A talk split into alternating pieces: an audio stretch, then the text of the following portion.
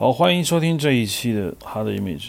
隔了很长的时间没有更新，主要原因是很复杂的。前段时间，呃，我们像我罗盘、张小北、关雅迪，还有我们一群人有一个聚会，然后那一次呢，就是想把我们这个录音整理一下，把它发在这个 Hard Image 上。但是由于是那次录音环境比较差，所以就没有做成。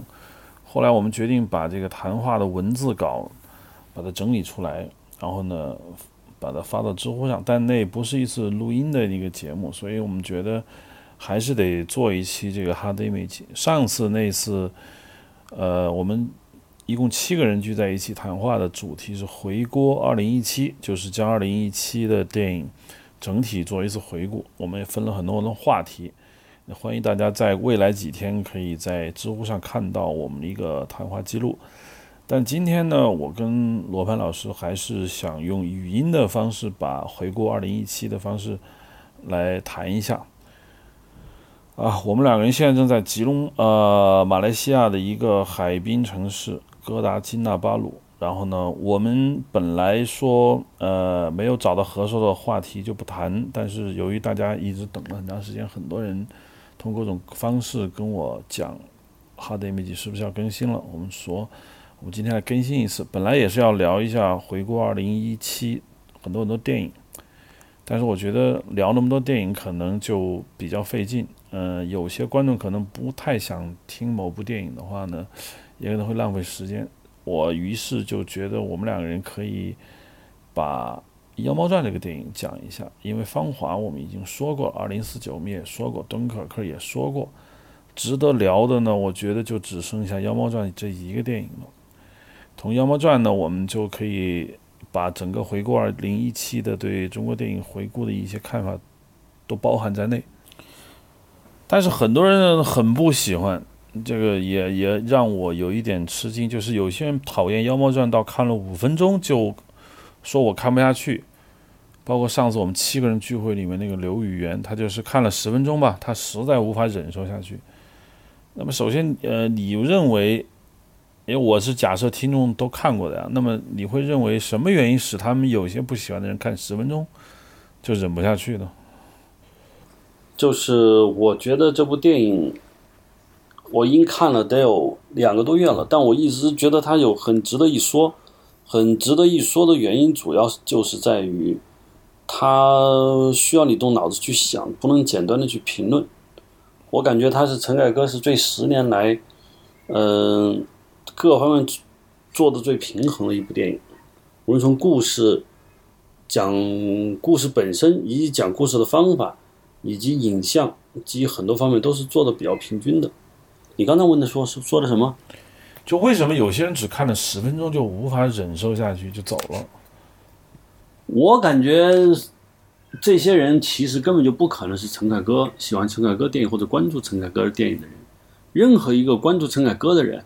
他拍的再烂，他就是拍了堵墙，拍了十分钟，电影院仍然有至少一半的人是不会走，因为他们会在想他为什么拍一堵墙。所以你说这个看了十分钟走的应该是最最普通来消费电影的人，他觉得，嗯，找不到刺激点，没有他明显的刺激点，他就走了。因为我觉得他总算是一个电影，他就一他首先他肯定不是什么逐梦演艺圈。那种烂片，但是他有些人，他对于这部应该说是一个完全按照商业片模式做的一个制作规模还不错的一个电影，看十分钟都忍受不了。我认为是是是有一种情绪在里面的，因为第一他是陈凯歌，第二呢对陈凯歌的劣迹斑斑，有些人是来看笑话的。我我觉得有这种不排除这种可能性。第三，他在这个电影中他看到了这个笑话可有可能能成立，所以他。满意的走了，有没有这种可能性？就我我没觉得有人要看他笑，因为看他笑话，那你干嘛看完啊？哎，我从笑到头，我觉得我哪些地方是可有可笑之处？那十分钟，我觉得那电影前十分钟基本上故事还没有展开，那他怎么就走了呢？就是因为你本来你就觉得他。不应该好，也不可能好，却确实无极，让很多人，包括不止无极一个电影了，却让很多人觉得他特别糟糕。那么在看这个电影的时候，他们会带入这种情绪，觉得啊，你这么糟糕，你果然这一次又让我失望，我不用把它片子看完，那这十分钟就已经足够让我失望了，于是走了。对，就我看这电影前十分钟，从水边一个女人发现了一只猫，然后赏给了她一些东西。十分钟应该是那个日本的空海和尚刚刚开始进大堂，是吧？应该是故事刚刚开始，他就能走。嗯，应该说是有点让我意外。其实这个片子前十分钟还是不错的，能看，至少是能看。除非对可能有一个怀着特别大的那个，嗯，对他很有意见的人才会干这种事情。我的感觉啊，这个电影的前十分钟略显凌乱，因为我们未来要放出来那个大家座谈那个会谈记录上，张小北就说过，因为他觉得前十分钟每一场戏都剪得特别紧，就镜头没有到剪接点的时候就剪掉了，他觉得是在赶，因为很明显这个电影。导演想表达的是后半截的东西，但由于前面这个《妖猫传》，他有一只猫，又很诡异，然后各种人物登场，他又需要维持一个基本的叙事呢，前面他又必须在，所以呢，他就为了压缩时间，就把整个片子的节奏弄得特别紧张。其实我看的时候，我也有这种感觉，就是有点怪异。他不是娓娓道来的，他还是说很强行的给你很多信息。希望你能够知道，然后他好去拍下面的故事，有这种感觉。我认为这种说法是对的，前面的简洁是有点乱的。我倒没这么，嗯，有可能没看那么细。我对陈凯歌电影一般宽容度比较大。对，就你为什么对他宽容度比较大呢？因为陈凯歌这个导演我不认识，然后看他的电影。我还是感觉他，他的电影的风格化比较明显，然后他的电影能看得出是一个武林高手，今天漏了一招，这招你可能不喜欢，甚至这招已经完全老土了，这招完全不符合当下江湖规矩，但是你能看出他是一个武林高手。很多中国电影出来一看就是学徒还没有学完，或根本就没学徒，就就在师师傅那儿晃了一眼，就敢下山卖路。这种人，你说我那电影，所以我都觉得就真的是没办法看。所以陈凯歌的电影，我都宽容度大，就是他再不对，我觉得他还是有深厚的功底，然后他有一个强大的美学基础，他还是比较坚持一下他的东西。就像这东西摸不着现在人的脉，或者说用力过猛，或者是呃自以为是比较厉害，但是他仍然比别的很多电影还是有看头的，就是我觉得。对，呃，曾经有一种说法说他花六年的时间在那儿建一个城，当然这种说法显然是不成立的啊，因为就像当年拍《刺秦》一样，修那个横店那个秦城，它并不是真的我一个电影去修，而是有这么一个电影呢，然后有地产商一起过来开发这个项目，然后当然宣传材料上也讲了他种树啊、一丝不苟啊这些，我觉得都不是。太值得说的事情，因为投资这么大的电影，你做的这么认真，并没有，并没有让我觉得你做了一件非常超越你本分啊，就是你本职工作就应该这么做。当然，我比较感兴趣的就是这个电影拍唐朝，让我有一点点觉得没有太跑戏，这是比较难得的一件事情。因为比如一开场你说的那个那只猫的出现。然后一个唐朝女孩啊，那个是好像张雨绮演的，就是我没太跑戏。一般说来，对于这种历史电影，我是很容易跑戏的，因为你一点点没做到位。像我这么喜欢吹毛求疵的人，我就特别跑。因为之前我看过中国大陆拍的一些唐朝时代的电视剧，还是让我挺跑的，因为美术啊、场景啊、演员，尤其是群众演员。的不到位，让你觉得哎呀，这就是戏说，你就看几这个主演的脸就可以了。但这个电影确实在这个层面上做的还不错。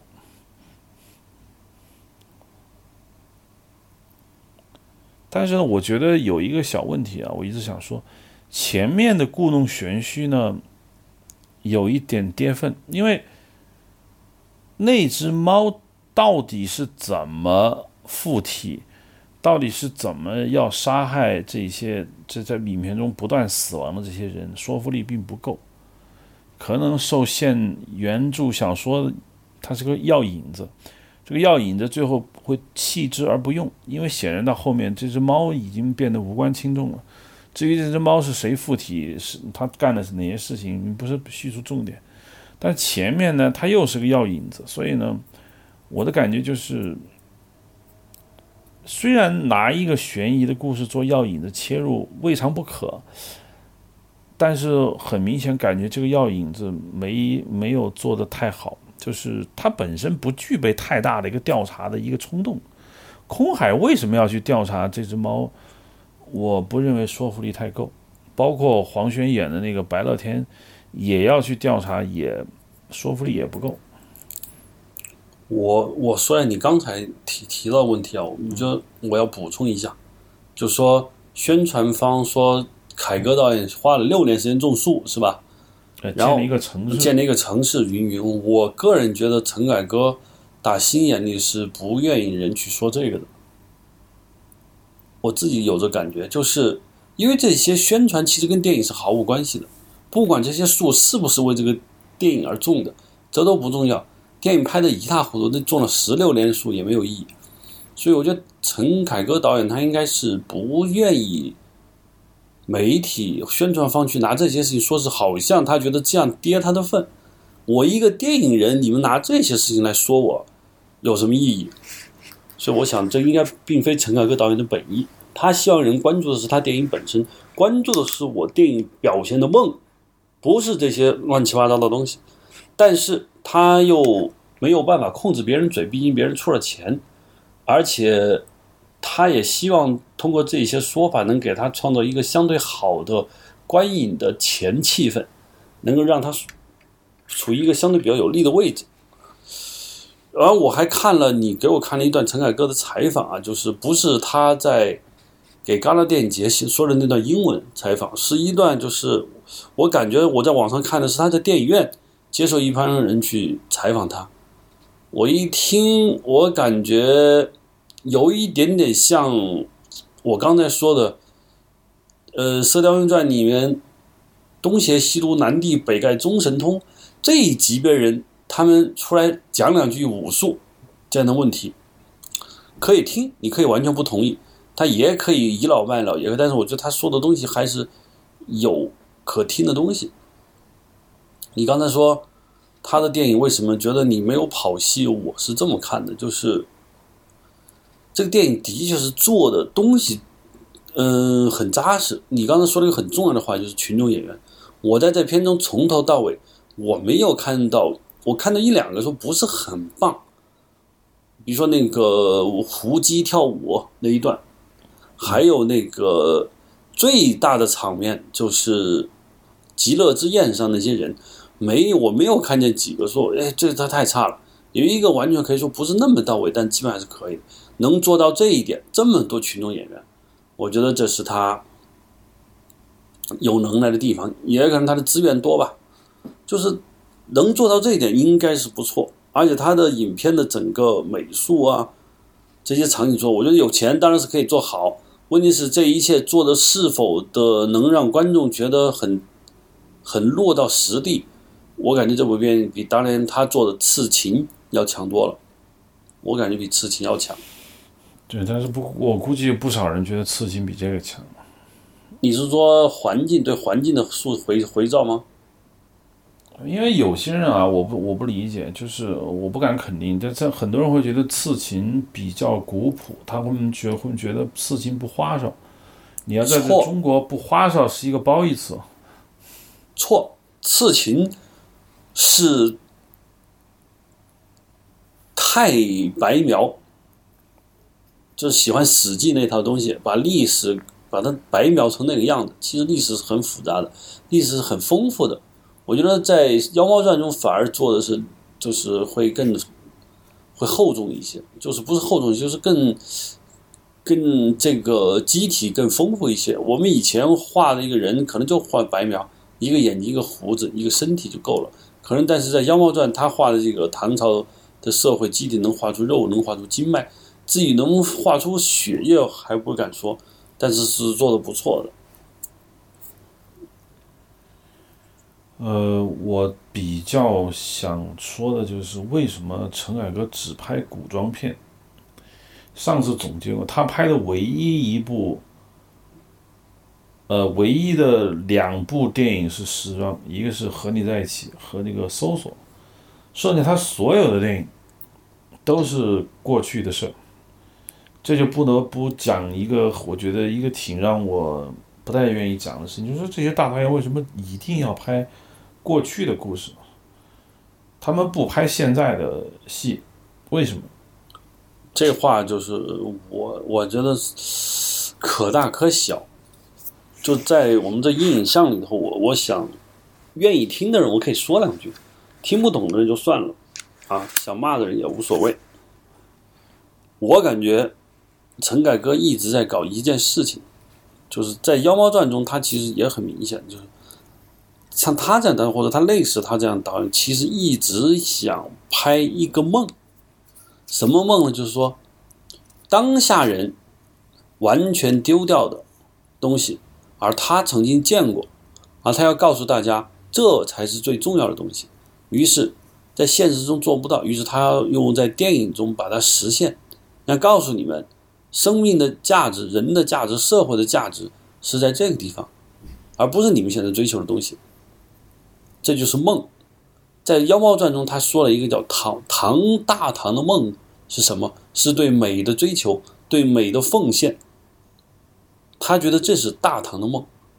他说：“这个大唐有梦，别的唐没有梦吗？”其实，大唐只是陈凯歌对历史、中国古人留下那种有有追求的东西的一个，他用了一个例子而已。他觉得中国古代有很多人。有知识的人、有抱负的人，以及有有才华的，像白乐天这样人，他们共同创造了一个有精神追求的这么一个理想之国。他们有，于是陈凯歌导演去拍他，通过古装现代中国社会，他认为没有梦，他不知道梦在哪儿，他没有梦，所以他就没有力气了。他在中国当下，他拍不出任何的梦的东西出来。他只能放弃，这就是我觉得他他不想拍或者拍不了当代题材的主要原因，因为他从根本上可能就否定了当下。呃，我的观点呢，当然我是从另外一个角度来看，就是我认为他们还是考量了自己的能力，所以他们可能会觉得拍时装戏，他们。真的输的可能性很高，就算了。这个有可能是潜意识的，就是说他倒不是说天天在想这事儿，但是你要让他选的时候，他真的是不想拍现代戏，因为他找不到感觉。现在不仅是他，张艺谋也不太拍现代戏。你就看张艺谋最近这所有的电影也没有现代戏，就一拍现代戏可能真的露怯。因为他们对他们来说，现代就是文文革，在那文革以后就没有了。我觉得这个苦啊，主要是他们没有受这个类型片训练的这样一个缘故。因为他们之前的电影不是类型片，他们以前确实都是拍艺术片起家的。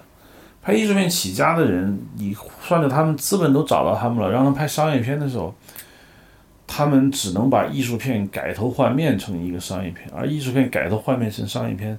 拍现代戏几乎是不可能的，因为对他们来说，所谓的商业就是那些他们认为是奇观的东西，所以他们选择了古装，选择了历史，这是我觉得很重要的一个问题。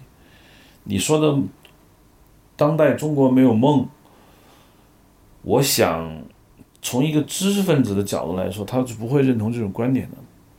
他们电影导演觉得没有梦。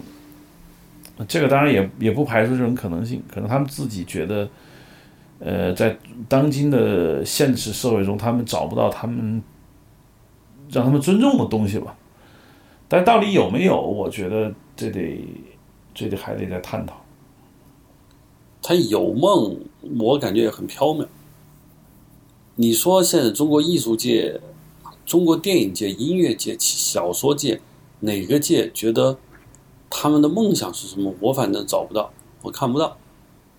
即便是如果有，也不，他们也可能认为不够强大到可以拿一部电影去拍，而且那点梦也也不够他们拍的，料太少，成不了一桌席，那他们就不就不干就不拍了。这我觉得肯定是个比较大的原因。还有你刚才说的，他们之所以不拍当代电影的有一栋重大原因是，呃，因为他们拍艺术片起家，所以。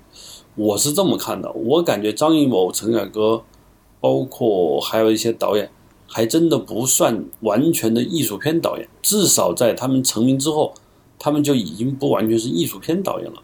你说艺术片导演，就是呃欧洲的几个艺术片导演，他们艺术片起家，不是说他们是艺术片导演。就对，他他们最早拍的电影算不算艺术片？嗯，应该是的。嗯，可能在中国是，就是。我感觉陈凯歌的电影从《霸王别姬》，就我认为艺术片最主要的特征是，完全是剖析人性，就是人性是什么样，他不按照任何大家想想要见到的东西，他只拍他认为是对的，跟人性有关的东西，这是他这是艺术片的核心的话题。陈凯歌以前应该是说，只有《霸王别姬》才触及到了这一侧。他后来风月再往后，我觉得都没有往这个方向去走。到了无极以后，彻底这条路就放弃了。连妖猫传我也没有看见他要挖人性什么，那没人性，只是他表现了人性某某些方面，体现了人类要干什么。他并没有挖一个东西的人性，完全没有。所以他后来就完全不是在走这条路。张艺谋就更不用说了。所以他们后来可能，呃，开始拍有点像艺术片的片子，然后后来就完全背离了艺术片，但是又不完全有类型化的商业片，就出现了你说的现在这一类电影。嗯，对，呃，我觉得你比如说，呃，他们应该都有过拍现代商业片失败的这样一个经历，我觉得这个。是有影响的，比如说张艺谋以前的代号《美洲虎》还是《美洲豹》失败，你知道这种创作的失败对人类打击是很大的。就是你的一旦失败过一次，他可能就永远不再碰。那陈导演之前在美国拍的，在英国拍的那个《温柔的杀我》也是一部现代剧，也也是肯定我们真的不能说它成功，据说上映都没上映。这。这一这一个痛，我想，我想是没办法忘记的，所以他就碰现代片，确实是非常的谨慎。我我委婉的我可以这么说。好，回到这个《妖魔传》，呃，我觉得《妖魔传》还让我有一个比较大的一个感受，就是上次我在那专门写了一篇文章讲过的，就是因为我上次说这个电影。前面四十分钟我都觉得一般吧。如果嗯后面没有带出杨贵妃这条线索的话，就讲一只猫闹翻天，确实这个电影是非常不成熟的。关键是后面他给力了。首先杨贵妃让张荣荣来演，我就觉得他演对了。他不是演的多好，他是演的很对。你多好，真谈不上。张荣在里头确实也没怎么塑造，就剧本也没给他塑造的空间。但你要知道，这个演员选对以后所创造出来的这个爆炸性效应是很强大的。这个你怎么看？我最早，我我一点也没有像我以前，我我或者说我都没有预料到，我在看片子完全没有去期待杨贵妃的出现。我看片子一直没有。之前知道故事吗？我不知道故事，完全不知道。我在看片的时候，我没有太期待杨贵妃出，甚至我都不知道杨贵妃会出现。我在拍之前，我见过黄轩，我问了一下故事，他说了说一拍白居易调查一个什么，我就想，白居易活着的时候，杨贵妃已经死了。既然是拍白居易，那杨贵妃就就片子就没有他，所以我没有想过杨贵妃出现。但是当我看见杨贵妃出现的时候，我第一个感觉是，嗯，跟我想的很不一样，非常的不一样。但是马上就很吸引我。从张荣出现杨贵妃之后，只要他有，只要是我就开始一直期待他的出现，因为他觉得，我觉得他的确长得很有魅力，有意思。我在这个时候忽略了他的戏了，他这个人物给他的戏好不好，给他的这个空间够不够，我都忽略了这一点。直到他最后躺在那个冰床上被两个少年照顾以后，我才明白哦，他们其实没有戏了。就是这个人物，我想稍微有一点不充分，稍微有一些不过瘾，但是从仅有几次出场来说，应该是吸引我了。嗯，这个吸引我还没有说完，这个吸引我是很重要的一点，就是说这个片子讲的就是大唐这么些人救了杨贵妃生和死，付出了很多。如果杨贵妃没有被被认可的话，我觉得他一切的故事根本是完全不可能成立的。为什么白乐天？为什么就是日本的阿倍卓马吕？还有那两个少年，还有李隆基，这些人到底为杨贵妃做了些什么？如果杨贵妃不真的吸引所有男人的眼睛的话，那就是这故事完全没办法往下去。我觉得陈凯歌可能在拍之前，不管他自己意识到没有，我要是导演，我会意识到这点。所以说，这个演员选择非常重要。那现在既然达到这个效果，我想这个决定是正确的。除了他，还有谁能演呢？我不知道，因为在之前不是有另外一个大明星拍过《天王朝王朝的女人》吗？对，这嗯，他我没有想说还有谁能演，但是我相信中国应该有人能演。中国那么大，有，但不知道是谁。我觉得，呃，我们就不来具体的说谁好谁坏吧，因为这个也很难讲。我我觉得张荣的好是一个什么好呢？首先他台湾人，你他之前演过几个那个台湾的小电影，就是演很清纯的少女，就是你没有想过他能这么演。当然，电影造型能力很强。第二个就是，因为他是个台湾人，然后呢，他又是一个一个混血，身上没有某种气，这个这种气呢，是影响中国电影走向世界一流水平一个重要的一个一个障碍。谁把这口气没一没越过去，谁就很难。我觉得这个中国电影就很难摆脱这种。就是我觉得不够高级的这个东西，正好他这个气质上他能够跳过去，因为不然你中国大陆现在所有的人，你让他去演一个大家心目中的女神，确实都不行。啊，这就是我们这个中国大陆现在这个演员身上，我觉得很难形容的一个东西。第三呢，他那个剧本呢，我我感觉在剧本创作的过程中呢，对他。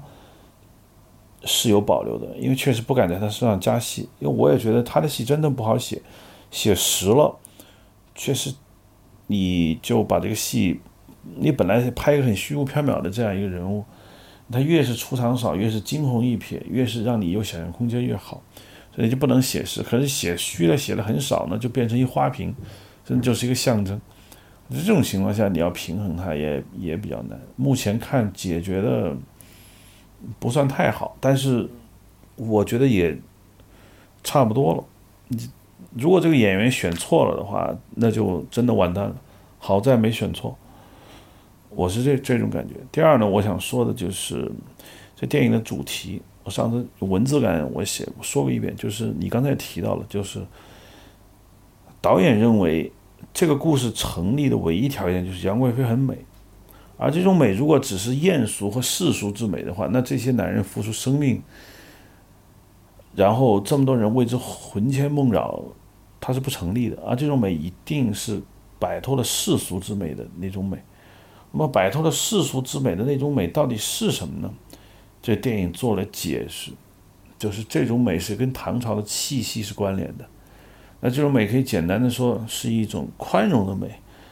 一种互相欣赏的美，是一种不加以物质上占有的美，这种美就超越了很多我们平常说的美。因为中国之前对于女性之美的描述，基本就不不能摆脱红颜祸水这个惯常的这样一个主题。这女人美到什么的程度呢？美到倾国倾城，而倾国倾城是干什么呢？那就是走霉运，那这个国家政权要倒台，所以美跟罪恶是放到一起的。而这个电影把这个美和罪恶这个等号把它撕裂了，把美可以等同于，真的是可以非常高尚的，我叫做骑士精神的那种美。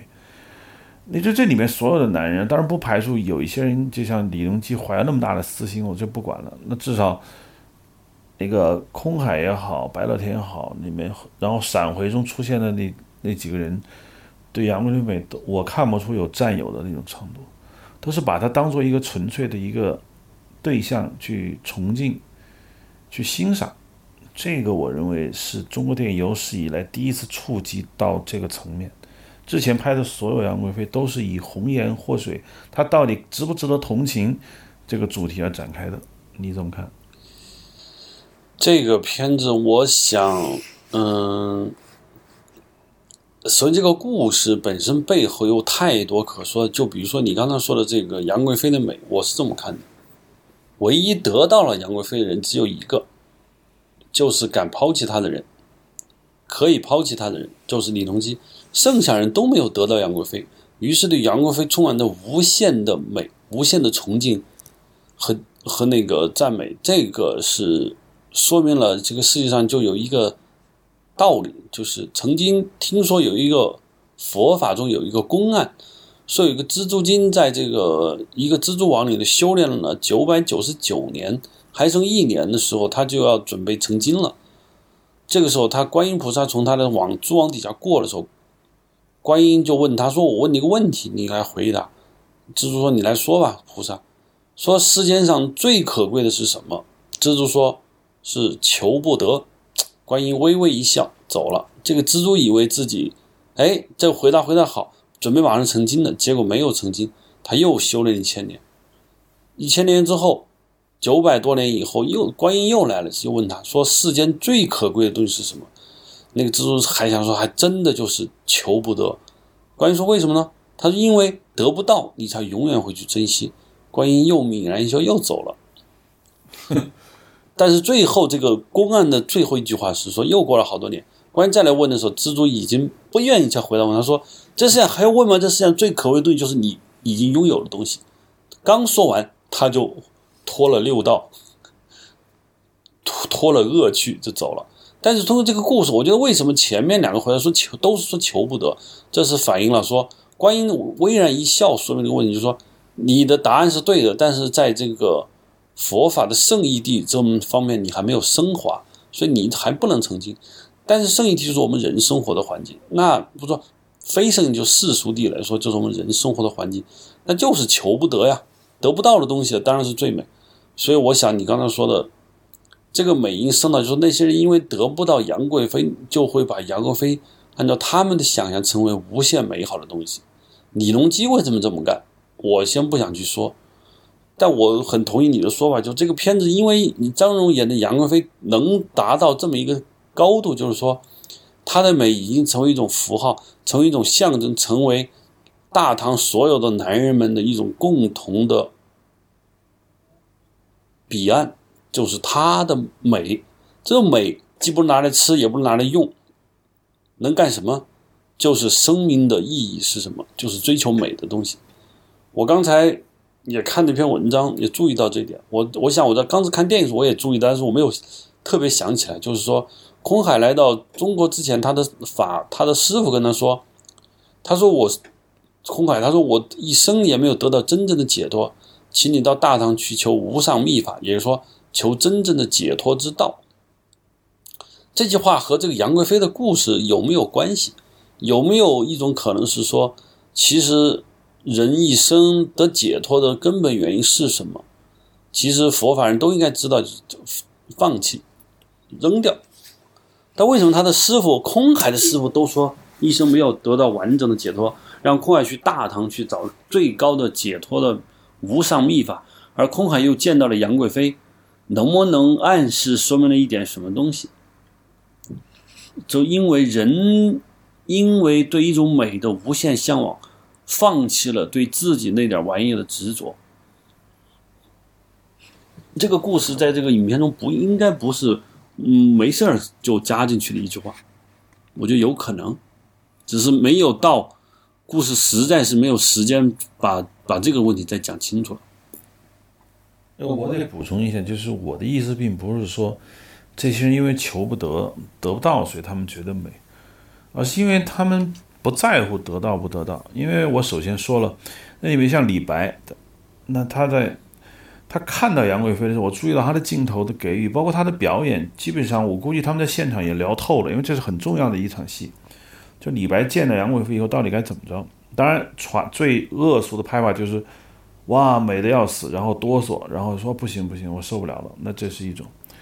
现在电影他看到杨贵妃之后，他突然领悟了，哦，原来我写那两句诗，虽然我没有看到你，我已经就写了，但是我看到你之后，我觉得那写的确实就是写给你的，证明他他们两个人是某一个地方是一致的。那么李白觉得美的东西是什么样子？杨贵妃出来以后，哎，就是。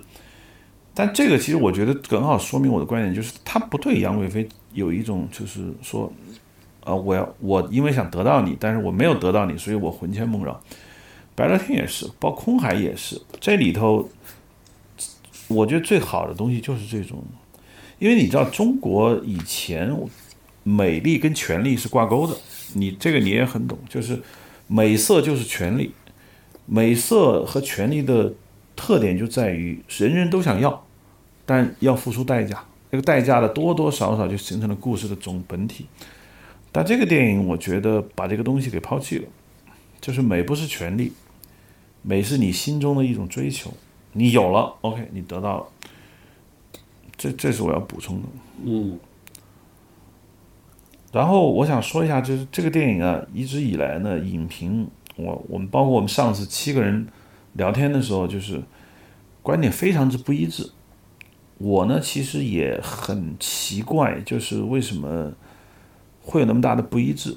但我在想啊，对他说不好的人呢，我觉得恐怕还是觉得这个电影有点假大空，就觉得说了一些特别不着调的事儿，就觉得聊的那么高深的话题，又又觉得嗯，你不能说这个说他不接地气，这都没必要。但是他们确实觉得这个电影又像。当年的无极似的聊那些假大空的哲学，所以他们非常的反感。这问题怎么看？我想在这儿得罪一批人。我我可以设计一个场景：有一群人在桌上吃饭，是吧？嗯。吆三喝四，吃的非常的开心。这时候有一个人背着个包袱从路边走，然后那吃饭问他你要干嘛去？那背包袱人说。说我要去远方寻找我心中的东西，这这吃饭人噗嗤笑出来。那你走吧。最终的结果是，那个追求远方的人必将追求不到，而这些吃饭人踏踏实实把吃到嘴里的东西吃进去了。嗯，你是说还是 落在肚子里比较安全？就是说，因为为什么很多人就有人讨厌，讲就是说，陈凯歌的确有，他就是那个。拎着包袱想追求他自己东西的人，他肯定很难追求到，因为那些东西是非常高远的，非常需要巨大的代价，不是一个人就可以完成的。但是每个人在路上走的人都有一份野心，觉得我能追求到，其实有不自量力的可能性，也有真的是做不到。但是他又想做，他要让别人告诉他想做。而那些吃饭的人是根本不会把时间放到那儿。吃饭有两种，一种除非这四个吃饭的是。佛法四方菩萨说那东西都是虚的，是吧？剩下大多数人就会鄙视这个人，因为你看，你什么也没有干成，我干成了，我饭都吃我肚子里去了，所以他会这追求这些假大空的人，不排除在吃饭中的四个人中有一个人吃在肚子，心里是有一点点叹息：我怎么把自己时间浪费在吃饭上了，而没有去学这个人去探索远方的东西？有可能有，所以。你这这这是怎么套用到观众层面上的？我就说观众，你说持刚才那些观众的人，就是这些在这儿吃饭的人。他就眼下没有必要去讨论那么漫不着边际的话题。就是他觉得，你知道，有一种人就是说，有一种人会对超过自己努力的那些人产生一种排斥感，因为他们有可能获得成功。于是我必必须对他产生排斥感，就嘲笑你的行为，嗯，是这样的。我踏踏实实的过日子，你搞假大空，无非就是鄙视了我现在干的事情嘛。那我当然要鄙视你了。他是这种报复行为、报复心理，所以不足为论。呃，尤其这个电影快要就是走看到后半节的时候呢，我的我的最强烈的感受就是，这个电影确实又把观众这个电影票房肯定不会太好，因为确实超越了中国观众对电影理解的这样一个。甚至中国电影，中国观众在电影院里看电影呢，有一个基本的一个状态，就是急，我不知道怎么形容，就是急躁，就总觉得要吃到一个，就像你说的，就我肚子没有腹胀感的时候，我我觉得这我这顿饭我踏实了。但是我没有吃到这个肚子里有货的那个感觉，他觉得这顿饭没就没吃。嗯，对，嗯，就我还是要用我以前的大学同学那句原话，嗯，来解释一下这个现象。我大学同学就是钱如果不是吃在嘴里穿到身上，他觉得就不是在花钱，他觉得亏。这个情况就是说，你刚才说急，我的理解是我们大多数，我们有很多人，包括我自己，当然我不在电影领域，我可能在别的领域，就是老有感觉，嗯，不能静下心来去接受一个东西，而是需要以最快的速度狼吞虎咽、囫囵吞枣，先填肚子，把这种焦虑感给镇压下去。我包括我在看小说的时候，我发现无论多么著名的小说。我仍然有出现就是看不下去的可能。我在想是什么原因？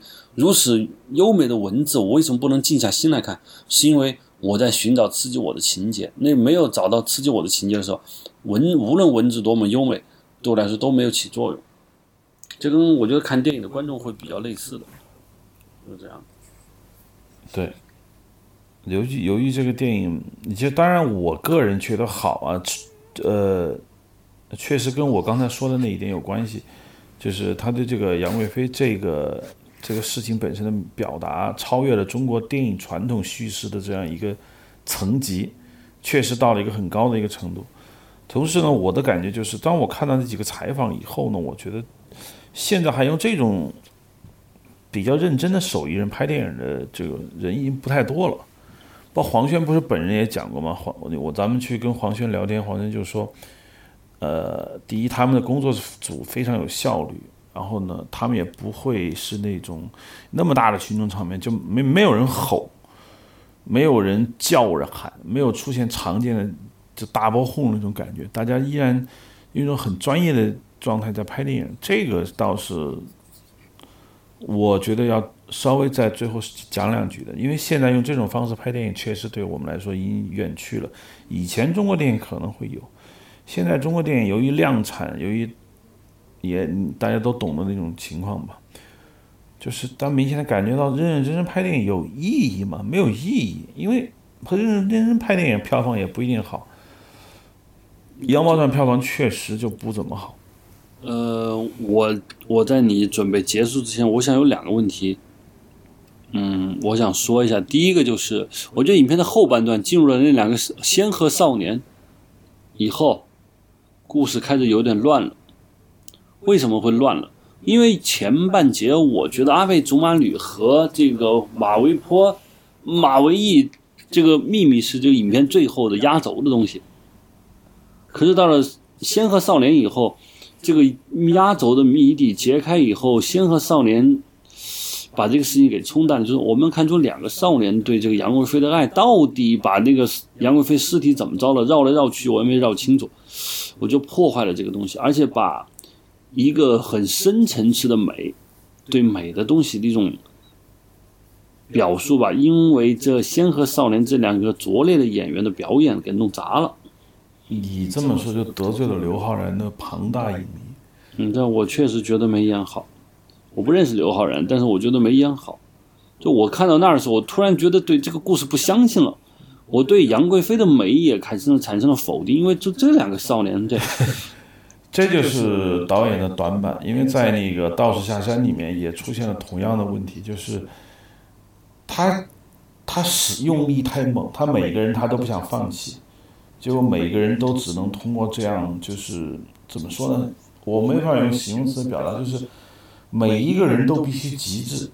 极致到他自己认为到变态的边缘，再往前走就错了。OK，他对他可以了。我就在这儿，我就要说另外一话，就是我认为影片的灵魂东西是人物，而人物的外衣就是表演。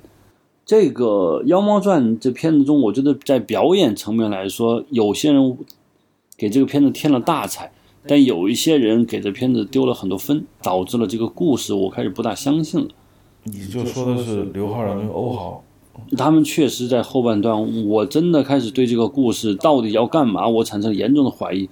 我也对杨贵妃的美开始变得没有那么像我看到前半段那么好，是因为这两个人在那抢来抢去，不是说这两个人演的不好，是因为这两个演员他们的表演的能力和他们的身上所体现的厚度的确是太薄，所以他们俩去抢这个东西的时候，我觉得好像我不大认同。是这样的，而前面几个片子的表演，我确实觉得这个片中的表演是真的是很可以去说的。且不说那个日本演员叫什么降谷，嗯，染谷将太，染谷将太，那演的太好了，这我就没有完全没有想到。这个恐怕很多人会反对，因为他们觉得那家伙就是一幕无表情，那是完全不懂不懂事的人说的话。确实，我觉得燃炉将太是你们演的最好。呃，这真的演的非常，他好在他作为一个日本人，首先把台词说那么好，这是下了功夫的，真的是下了功夫的。第二是，他把一个佛家子弟在这样的一件事情对美、对生命、对很多很多事情那种态度，真的是演演的很对，很对，很对。这个中国的演员有没有能演的？我觉得有，但是我还没有发现。除他之外，我感觉这片子还有很多人表演真的是可以值得一说的，比如说黄轩，他演的这个白乐天，还有演李隆基的叫张鲁一，张鲁一，还有那个李白，辛柏青，嗯，就太多可可拿出来去品玩的一些表演。我相信现场肯定每个演员都是极度认真的，没有一个演员说我今天是来挣两个小钱儿，给你赏个脸，不是，绝对是。拿自己货拿出来的，但这些演员放在一起，全心全意抖货的人不一定抖的是成功的。有些东西就得是靠积累，有的东西是靠天赋，有的东西靠导演的理解。导演在每一个人物上的用力，如果都太过了的话，就会有一些偏差。比如说李白，我在看的时候，我在觉得李白这个，我不是说跟我的想象不符就是错的，不是这样的，但是我特别。吃惊于那一点，就是我认为天下有很难演的一场戏，就是李白看见杨贵妃应该是什么表情，应该是什么状态，而应该的东西是不是电影观众愿意接受的？我觉得这两点之间就是有一个巨大的一个差异。这个差异怎么弥合，就是导演的导演技巧的最高能力。就是李白这么一个在大家心目中是诗仙，谁也不知道李白长得什么样，但我脑子里想象李白应该是很俊朗这么一个人。就李白看见杨贵妃应该是什么表情？这个表情怎么演才是对的？是不是现在辛柏青演的那个样子？对。据说陆川特别喜欢，觉得这是演的好的不不得了的。呃，我我我没有这么觉得，我至少觉得那一刻，李白看见了杨贵妃那一刻，我觉得我看到的不是一个李白，我看见是一个。醉鬼，流浪汉型的人，一点都不是。一度把他的造型跟李大红搞混。对，一点也不是斗酒诗千首的人。其实应该把张鲁一弄过来演李白。对，这是我觉得那是对的，那真的是对的。就是这个表演，张荣的表演很一般，很很简单。他很简单，谈不上有什么太多的亮点可言。呃，对，人对了，他人对了，他就对了。而相反，你们的日本演员我都觉得是演的不错的。日本演员是演，宽基本上就是摆造型，嗯，不错，可能是形象的原因。他形象太好，嗯 没办法。对，染谷将太，我觉得他确实是不错。黄轩这个我我跟他也聊过一好多次，就是说他太不好演了，因为他演的中国一个人要演四十五十岁的白居易真的好演，要演二十几岁白居易就太难演了。这是中国演员的一个巨大的命题，就你不知道一个十几岁的天才古代少年应该是什么样子。这是没有任何的，连演表演支点都没法找的一个。找不到啊！你李白那个时候应该多大年？李白那时候应该是五十岁左右了，是吧？接近五十岁，他是可以演出老而弥坚，老而有轻狂，老又有老态，老又有智慧，老又有顽童，都可以在这个外壳上找支点。就像京剧给他套了一个面具，他可以演得很好，但是那个李白没有演好，而白乐天真的是不好演，太难演了。所以黄轩是也是用了很大的力气，但是在里面有些地方他觉得他不满意，他跟我说他就是不满意，他但是不满意在哪他不知道。我在想，我作为导演，其实我我如果是这部片子导演，我也不知道该怎么去做。那种兴奋、这种浪漫、这种轻狂的气息，白居易是什么样子不知道，我们都看不到，我们只能通过诗歌来了解这个诗人，而白居易的诗留下的诗，我们看不到那些东西，所以我们只能想象。这就让我觉得里面的年轻演员，你像欧豪和那个刘昊然那两个仙鹤少年就差了，也可能陈导演也没有找到怎么去处理他们的方法。我最后说一下黄轩的这个角色，我总体认为比较失败，不是个演员造成的呀，就是这个角色的设定。首先，充当福尔摩斯的是空海和尚，然后接下来他就他把福尔摩斯引入门之后，后面的事他就没他什么事了。然后节点在他身上说，他的《长恨歌》说他一字不改。人家都是编的，但是他觉得他他不用改，因为他觉得够了，他的精神上是契合就行了，他就把那个诗篇传送下去了。这个在小说里显然他就是一个象征性人物，现在把他推到了男一号的这样一个程度上呢，他的戏确实是太不好，他不是一个角色驱动型的一个故事，而是一个应该说是一个故事驱动型的，所以，哎呀，真是。非常遗憾，这个没弄好。我觉得黄轩使劲儿了，但是这个角色确实戏不知道该怎么演，也没有办法让观众能够对跟他共情，这是很难的一件事情。就是我们没有人关心白乐天的内心世界是什么，你你不知道白乐天的父母是谁，你不知道白乐天人生的目的是谁，你也不知道白乐天活着的意义和他。目前的所作所为是什么？因为我们都不是诗人，我们没有办法理解一个诗人他在干什么。我们每个观众都可以成阴谋家。我们虽然不是阴谋家，但我们可以体会到阴谋家。但我们不是诗人，所以我们没有办法感受到。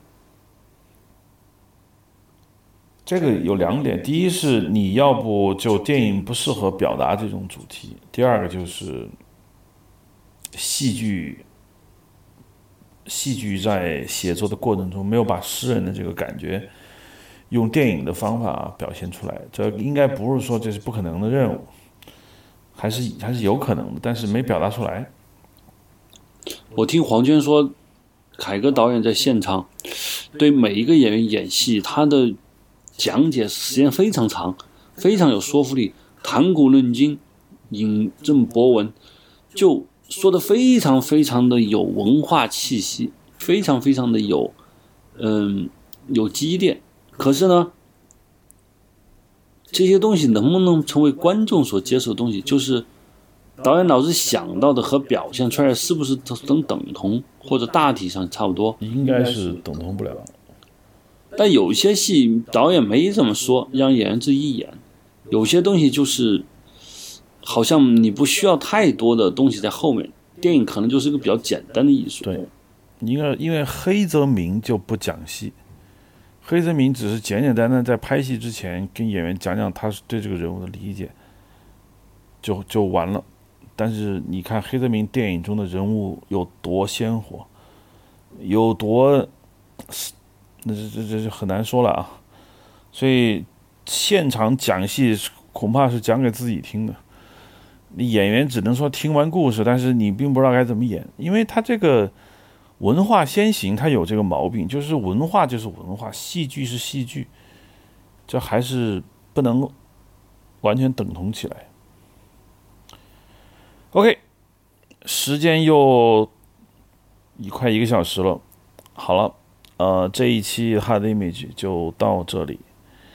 欢迎大家的收听，呃，大家可以在任何一个播客收听软件上直接搜索“印象汉字”即可，同时也可以在 IPN.DOT.LI 上搜索“印象”收听，谢谢。